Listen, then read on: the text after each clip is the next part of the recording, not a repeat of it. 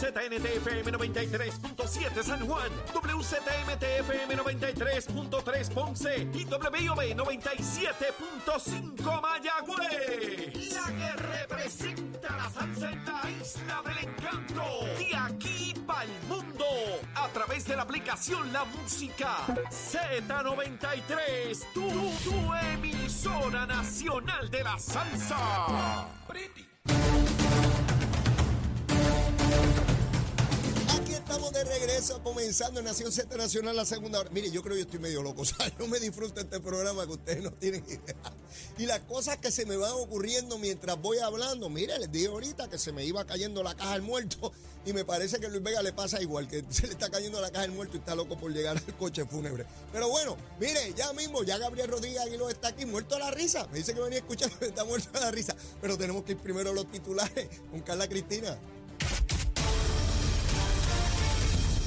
Buenos días, soy Carla Cristina informando para Nación Z Nacional de los titulares, luego de que saliera a relucir que la Junta de Control Fiscal propuso una tarifa adicional de 23 dólares en la factura a los clientes para la reestructuración de la deuda de la Autoridad de Energía Eléctrica. El gobernador Pedro Pierluisi aseguró que el gobierno está negociando un acuerdo razonable y sostenible para pagar la quiebra de la corporación pública, mientras en la sesión ordinaria de ayer la Cámara de Representantes no logró los votos para sobrepasar el veto del gobernador en el proyecto que buscaba reducir en un 75% la deuda de la autoridad, que alcanza unos 9 mil millones de dólares. El portavoz del Partido Nuevo Progresista en la Cámara, Carlos Johnny Méndez, dijo que su delegación acordó votar en contra de la medida porque la quiebra de la corporación pública está ante la consideración de la Junta y la juez federal Laura Taylor Swain. En otros asuntos y contrario a lo anticipado por el presidente de la Cámara, Rafael Tatito Hernández, ese cuerpo legislativo tampoco logró pasar ayer por encima del veto del gobernador al proyecto de ley que buscaba establecer la ley de salario mínimo en los empleados públicos. Y en temas internacionales, la Fiscalía General de Perú presentó ayer una denuncia constitucional en el Congreso contra el presidente Pedro Castillo por supuestamente liderar una organización criminal, así como por tráfico de influencias y complicidad en un presunto causo de fraude. Para Nación Z Nacional les informó Carla Cristina. Les espero en mi próxima intervención aquí en Z93. Estás con Nación Z Nacional por el Habla Música y Z93. Vamos arriba, vamos arriba, comenzando, mire, esta segunda hora en Nación Z Nacional. Y ya está aquí, ya está aquí, como todos los miércoles. Ya usted sabe, él él viene directamente desde Ciales para todo Puerto Rico. El representante Gabriel Rodríguez y Aguiló. Gabriel, saludos. Saludos, Leo, para ti. Saludos para todos los amigos y amigas que te sintonizan por todas las plataformas. ¿Cómo está la cosa allá en? Está todo tranquilo, está todo. Y la ya, autopista, ya sin está. tapón, bueno, eso es el tapón Ahí nuestro. el tapón nuestro de cada día. Desde Río Hondo hasta aquí, hasta Bucana. Es un poquito complicado, pero ya, ya lo superamos. Ya Muy bien, muy. Mira, Gabriel, quiero comenzar rápidamente con el asunto que se dio ayer en la legislatura. Eh, de hecho, las expresiones que salen hoy son tuyas en la prensa de Puerto Rico, donde el presidente de la Cámara intentaba ir por encima del veto de- del gobernador eh, eh, a este proyecto sobre el salario mínimo para algunos empleados públicos. Y tú explicabas en la prensa de qué se trata. Eh, no, no logró Tatito los votos. No logró los votos. Esto es una patraña política de Tatito y la delegación del Partido Popular para tratar de darle un golpe político. No es nada más que eso, un golpe político al gobernador y al PNP. Eh, aquí la realidad de este proyecto, porque yo creo que es importante sacar la política a un lado y que los servidores públicos estén claros de qué estamos hablando. Ajá. El propio Domingo Torres. Domingo Torres es el representante del Distrito 25 Ujú. de Ponce. Es el representante que preside la Comisión de Asuntos Laborales de la Cámara de Representantes. Representante popular. popular. El que, el que trabajó las enmiendas a la reforma eh, laboral, este proyecto que viene del Senado, entre otros. Y a él, él de su boquita, con su boquita de comer, Leo, Ujú. no tan solo para el récord, sino yo fui donde él para corroborarlo y se lo pregunté face to face, frente a frente. ¿Qué representa este proyecto, el del salario mínimo para los servidores públicos? ¿Cuántos se impactan? ¿Cuánta gente de los servidores públicos se impacta? Pues él dice que es menos de un 5%. Ujú. Menos de un 5%. Pero cuando tú lees las expresiones y escuchas las expresiones de, de Tatito Hernández y del propio Domingo Torres, entre otros, diciendo que esto es justicia salarial para los empleados públicos, esto es justicia salarial para los trabajadores, el que no esté con este proyecto le está dando la espalda a los trabajadores, pues es mentira. Porque no sol- eh, eh, la justicia salarial no puede ser solamente para el, el 5% de los empleados públicos o menos. Tienen que ser para todos los empleados públicos. ¿Y qué le estamos diciendo nosotros desde el PNP? En la Cámara lo dijimos ayer y nos reiteramos hoy, que fue lo que hizo el gobernador. Hay un plan de clasificación y retribución. Y ese plan de clasificación y retribución tiene asignados sobre 370 millones de dólares en el presupuesto, que es este plan. Este plan lo que hace es que va a mirar las posiciones que tienen los empleados públicos en el gobierno y las equipara. Todos los empleados públicos de 86 agencias aproximadamente eh, van a recibir un aumento salarial mayor al proyecto del Senado, que es solamente un 5%. No es ese 5% a ellos y al resto de los empleados públicos. Al 100%. Pues entonces, ¿quién, ¿cuál es mejor? ¿Qué medida es mejor? ¿Y qué le dijimos nosotros? Pues miren, si la Junta de Control Fiscal a última hora se echa para atrás y aunque ya aprobó el presupuesto, aprobó la partida para el plan de clasificación y retribución, ha estado en comunicación y cada paso que se ha dado desde el gobierno con la Junta de Control Fiscal para el plan de, de retribución a los empleados públicos lo ha autorizado. Ya está listo. Si en algún momento la Junta se echa para atrás, pues nosotros tenemos este proyecto o cualquier otra legislación para desde la legislatura accionarlo. Ya. Pero no, ellos quieren hacer el show político mediático ayer y lo que están haciendo hoy. Y Leo, al final del camino lo que quieren es utilizar a los empleados públicos con este engaño de que es justicia salarial para todos los empleados públicos, mis amigos y mis amigas. Saque, saque números. Si usted trabaja 37 horas y, y media semanales, divídalo en su sueldo a ver si usted está sobre el mínimo federal. Si usted está sobre el mínimo federal, ese proyecto no le aplica. A los empleados municipales no le aplica.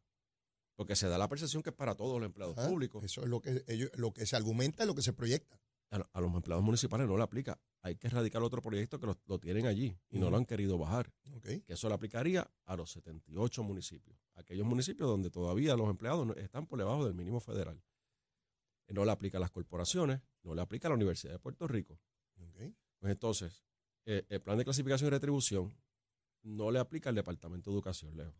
¿Por qué? Porque el Departamento de Educación tiene su propio plan de clasificación y retribución Ya. y lo están trabajando y lo están aplicando. Las corporaciones públicas no le aplica el plan de clasificación y retribución porque cada corporación pública tiene su plan de clasificación y retribución. De hecho, el Fondo de Seguro de Estado ya está en ese proceso terminando, ¿ok?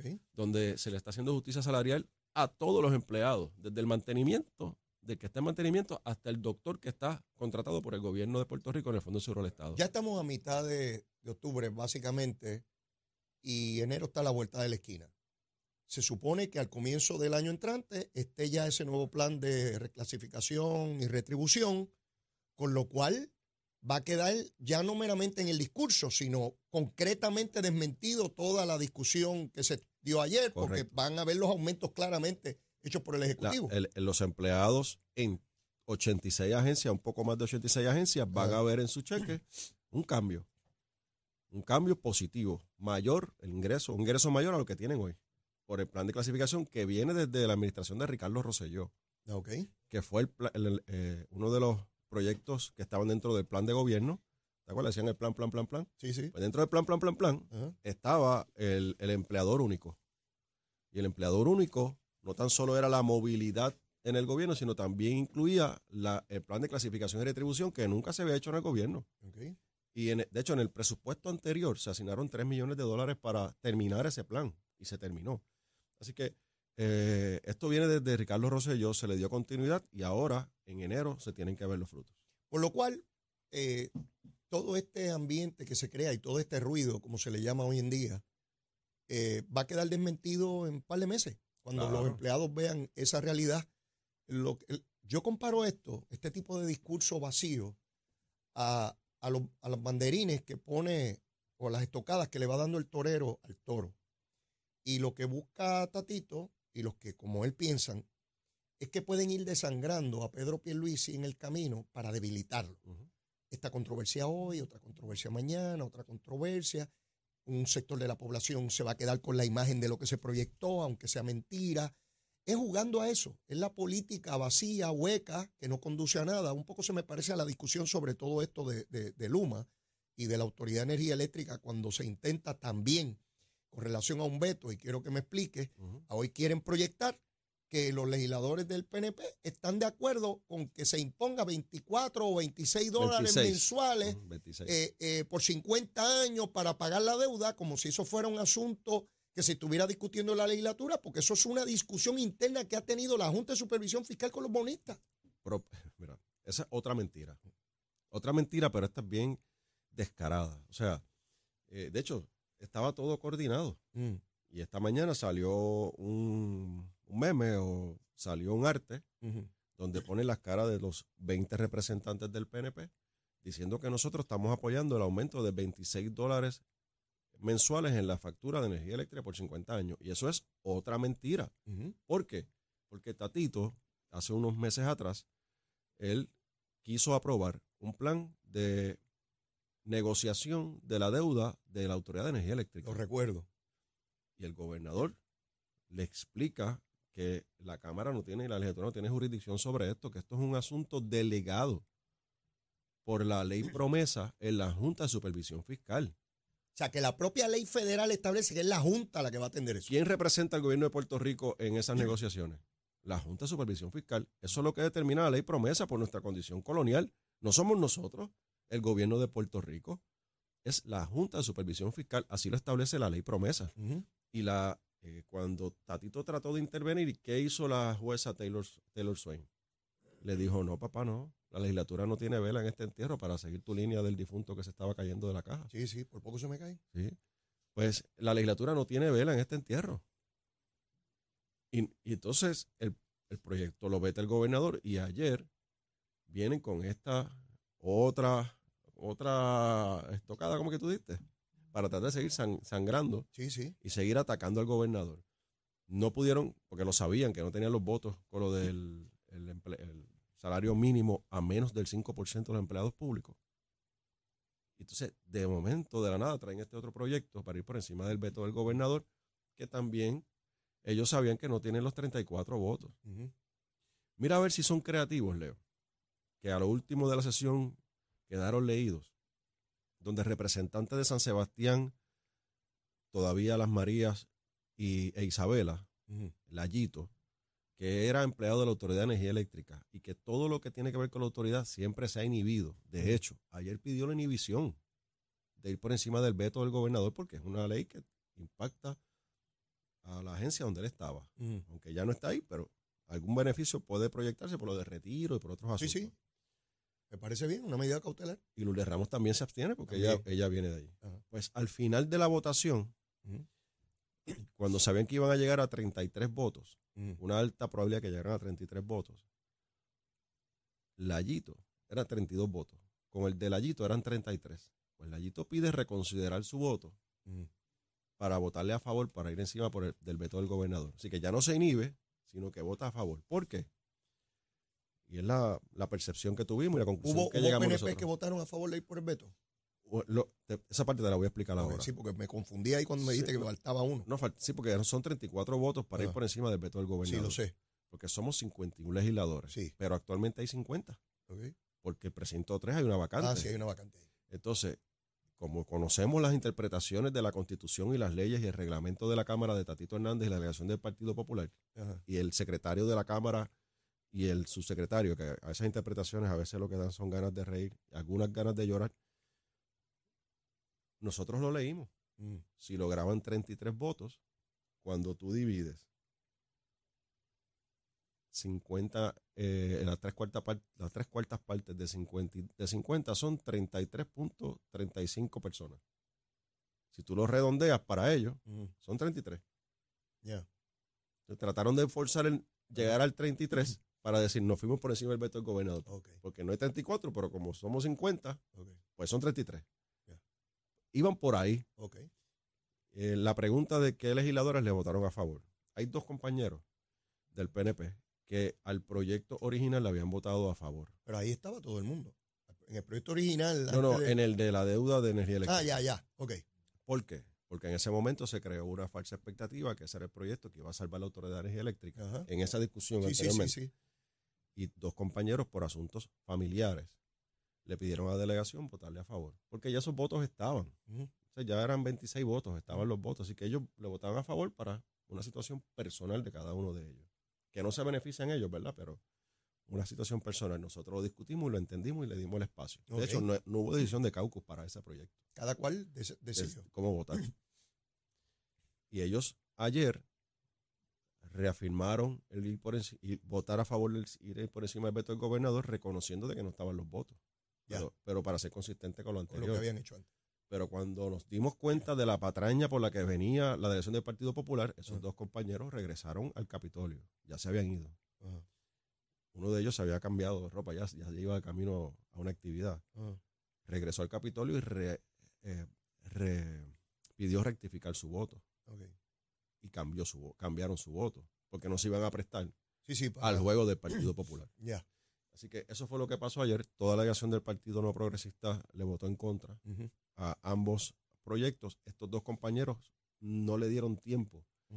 Estando allí, el presidente en funciones cerró la votación. No le permitió. Sí, sí. eh, se quedaron en blanco, básicamente, ahí, Sí, sí. ¿no? aunque votaron en las demás medidas. Así que eso fue lo que pasó ayer. Ese, Esos son los procesos, para, para que estén claros los que nos están escuchando.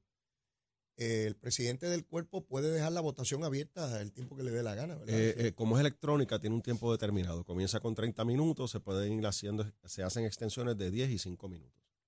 ok, Pero que pudo haber extendido 5 minutos más, 3 minutos más, 2 minutos más. entiendo. Pero la determinación fue cerrarla. Ese, ese mecanismo no estaba cuando, cuando yo, Sí, porque era el voto abierto. bendito, y que era hace muchos años atrás. Sí, sí, sí. Ahora, ahora es electrónico. no, ahora es no, esa cosa electrónica no estaba. Oye, ay, Vilea, la verdad es que el tiempo pasa. Sí, Eso no existía. Y hay un tiempo, hay un tiempo determinado. Sí, sí, el presidente pues dejaba abierto aquello allí, en lo que llegaba gente de pueblo, Claro, estaban lejos claro. y tardaban O varias reuniones, horas. reuniones en las Sí, ahora no, ahora ese sistema pues Una vez comienza, pues hay un tiempo determinado. ya, ya. Y eso fue lo que ocurrió ayer. Entonces, como no pasamos por encima del veto del gobernador, por segunda ocasión, ¿verdad? Segundo proyecto en la misma, en la misma sesión, pues ahora vienen con este embuste, esta mentira de que nosotros estamos apoyando el que, que se incluya un, un aumento de 26 Sí, dólares sí, para, para intentar en- de una parte mitigar el impacto político de Tatito de que no pudo lograr lo que dijo que iba a lograr, porque él cuando anuncia esta votación el día antes, básicamente da por sentado de que van a ir por encima del veto del gobernador y que él tiene una gente del PNP que van a votar con él, porque él es el líder y toda la cosa. Para tratar de mitigar el golpe ya político personal, pues entonces sale con toda esta fanfarria hoy, aparte de tratar de confundir. Pero ¿sabes qué sí se aprobó ayer? ¿Qué se aprobó ayer?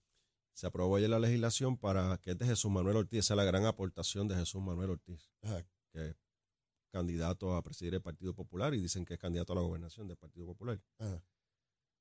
El, el, el caballo de paso fino, puro, como patrimonio nacional. Pero ese, pero tú y yo habíamos hablado de lo eso sobre la semana mesa, lo Pero es de la- él. Ese es de él. El pro- él es el autor. él es el autor. No, no me digas eso. Esa No, es la no, no, no, espérate, espérate, espérate. Sí, sí, sí.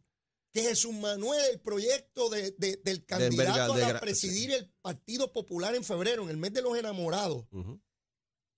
En una sesión que ya lo que le quedan son algunas semanas, su proyecto de envergadura, Emblemático. emblemático para decirle a los populares que están allá afuera, voten por yo, que soy el candidato a la gobernación, el hombre que tiene las alternativas para la energía eléctrica, la creación de empleo, Sí. el crimen, la educación, la seguridad pública, la persona que va a sacar a Puerto Rico, estamos declarando el caballo puro de paso fino. Como esa es la- esa es la obra. Como patrimonio nacional. Pues un Manuel, Manuel, si tú quieres yo te asesoro sin cobrarte un centavo, hijo, pero dejamos los caballos a un lado, no puede ser en un establo. Jesús Manuel, los que van a votar en febrero no son caballos ni viven en establo, por favor. Entonces, pero, pero espérate, los caballos satos que vamos a las cabalgatas, porque son Esos los no. Y son los caballos. Los chongos que nosotros los montamos. puros de paso fino. Los chongos que montamos nosotros las cabalgatas. Esos no. Esos no, esos Jesús Manuel no son Los caballos patrimonio. son baratos que están por ahí no, eso no es patrimonio, eso no es patrimonio. los realengos. No, eso no, eso no es patrimonio. Son los finos. Le gustan los finos, Los los, los puros, caballos los puros, genuinos los y los puros, caros. los puros. Le hicieron una enmienda, ¿sabes? Nos escucharon, parece. ¿Y qué metieron? Porque ahora es inclusivo. Ahora no es solamente los caballos, ahora es, ¿verdad? Todos los equinos. Sea, como que las yeguas y Todos los caballos. los caballos y caballos y todo el que quiera hacer cuadrúpedo y de por ahí para abajo. Sí, pero tiene que ser puro. Pero, pero, pero mira qué interesante, porque uno, ¿verdad? Yo trato de, de- de crear un poco de humor aquí para tratar de bajarle la píldora a esto. Pero es increíble que una asamblea legislativa, que es una mayoría distinta a la del gobernador, que debería estar promulgando y promoviendo legislación de envergadura para Política hacer contraste, pública. contraste política con el pública. gobernador, esté en esa tontería. Y nada más y nada menos. Yo pensé que el legislador que había sometido era Un uno que yo novato, un que- novato, o sí, uno sí. que nadie conociera, ni supiéramos cómo, cómo, cómo habla. Pero un candidato a presidir y a la gobernación con el caballo fino, De paso, fino. de paso fino. O Puro. sea, es, es, Jesús Manuel, papito, sabes que te quiero, nada personal, besitos en el cutis, pero es un disparate, hijo, es un disparate. Y te pone en ridículo ante tus propios compañeros de partido. Y a la oposición ni se diga, el PNP hace fiesta contigo. Oye, por eso es que Tatito se lo pone en el calendario. ¿Por qué tú te crees que al Tatito se lo pone en el calendario? Hablar que Tatito es malo. Seguro, se lo, Lo pone ahí para que diga, mira, esa es la aportación de este. ese, proyecto y dos resoluciones para que, para que lo vea. A lo mejor Jesús Manuel ni sabe correr caballo. Pues no sé. Este, mira, de verdad que. Bueno, que el jefe de él sabe porque Alejandro sabe. Alejandro sí, más Alejandro, Alejandro sí. Allá en la finca. Alejandro es un jíbaro castado. Y, y, y fino, de paso fino. Sí, lo más seguro. sí. Exacto. Digo, yo no sé si tiene caballo sato no lo aplica. Pues, también. Mira, yo quiero Chongo, ¿eh? Chongo, ¿eh? re- repasar contigo esta, esta situación que se, que se, que se plantea. Ya, ya discutimos lo, lo de los vetos, pero me interesa discutir contigo, eh, Gabriel, algo que, que sí me preocupa mucho y tiene que ver con las generadoras de energía. Luma le pide al negociado de energía ayer eh, que, que intervenga porque hay unas plantas que tenían que ir ahora entre el mes de octubre y diciembre que se sacaban del sistema para unos arreglos que estaban ya programados. Antes de Fiona, ya había el peligro de que no se produjera la energía suficiente para la demanda. Con Fiona eso se agravó. Por tanto, esas plantas que tenían que sacarse de servicio ahora antes que, que terminar el año hay que posponerlo, tienen que mantenerse trabajando, lo cual pone en peligro todo el sistema. Y eso sí que es un asunto muy grave. Y yo decía que no quería políticos en el debate, Gabriel. Y lo digo de manera general, Sí, sí. porque, Gabriel, esto es un asunto técnico. Esto no es un asunto programático de un partido, esto no es un asunto eh, de, de- de- de ideología, esto es un asunto técnico, de ingeniero. Esta es la máquina que yo tengo. Estas son las deficiencias que tiene. ¿Cuánto toma arreglarla o construirla nueva? ¿Cuánto dinero necesito? ¿Cuánto tiempo toma para entonces ir a tomar decisiones gubernamentales de política pública en función de eso? Sin embargo, aquí tenemos un debate en la Cámara de Representantes diciendo que aquel contrato no sirve, que aquel fulano hay que meterlo preso, que aquel es un partido que no sirve, que aquel es un político corrupto. Que... Y la discusión central, medular, para atender un asunto que nos va la vida del pueblo, el desarrollo económico, la calidad de vida, no se está discutiendo en la Asamblea Legislativa por, ese, por esa delegación del Partido Popular como debería ser. Cualquier máquina de esas puede dejar de funcionar hoy, en este momento, y tendríamos que entrar en apagones selectivos que ya se adelanta por parte de Luma. Mire, podemos tener todos los cables y todos los postes, pero si no hay energía suficiente, no hay nada que transmitir. O sea, esto es un asunto serio. Y yo veo la discusión pública la estridencia, en la gritería, la exageración, creándole falsas expectativas a este pueblo, como que, ah, si acabamos el problema de Luma, pues, pues, pues, pues, pues ya se acabó el problema. Si sacamos a tal gobierno, se acabó. Si sacamos a tal alcalde, también. O sea, en la ñoñería.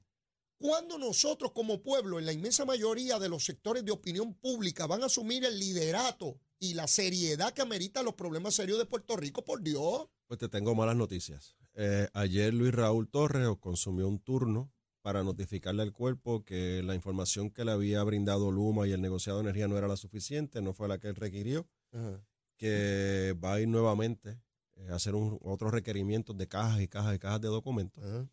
Y ayer se discutió en una sesión de aprobación final, que es lo nuevo que se hace en la Cámara de Representantes, Mm. una resolución conjunta para que Luma eh, entregue la- el plan de transición Mm. Como si ya se hubiese cancelado el, el contrato Ajá. antes de noviembre 30 Ajá. y que tienen que presentar ante la Asamblea Legislativa un plan para el proceso de transición para que como que Luma ya se va y quién es el que viene.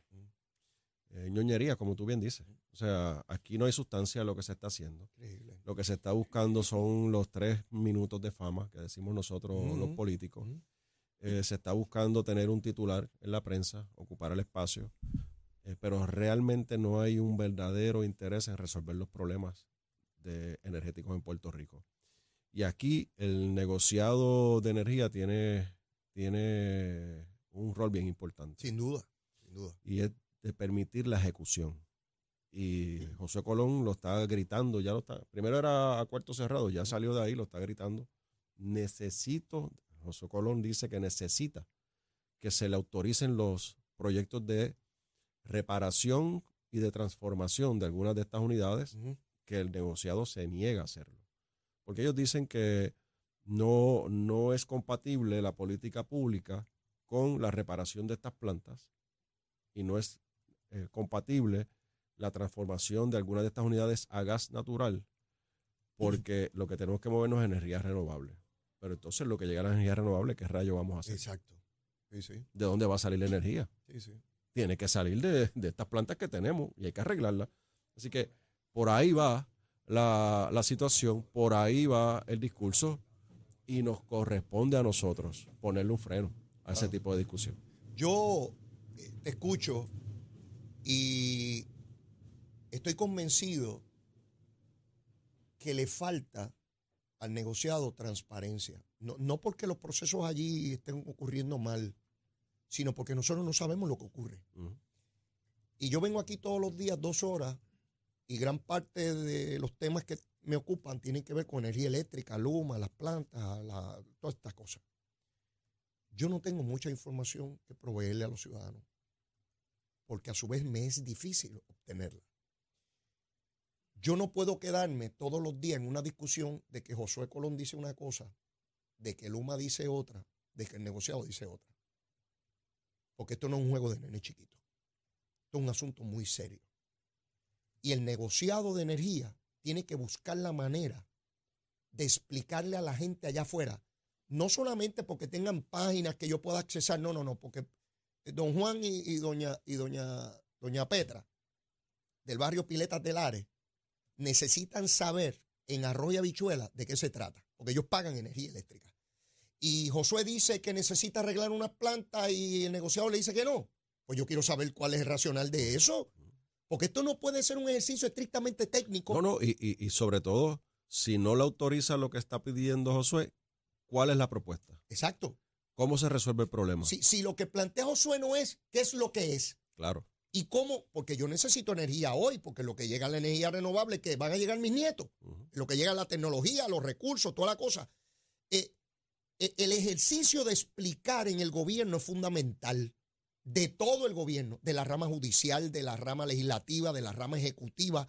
Aquí no pueden haber este, becerros de oro. Lo que pasa es que aquí, lamentablemente, Leo, quizás por, por cómo se construyó la legislación Ajá. de negociado de Permite energía, eso.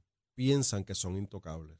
Porque hasta el punto han llegado que yo he hecho acercamientos y ellos dicen, no, es que nosotros no podemos ir a la Asamblea Legislativa porque somos como jueces.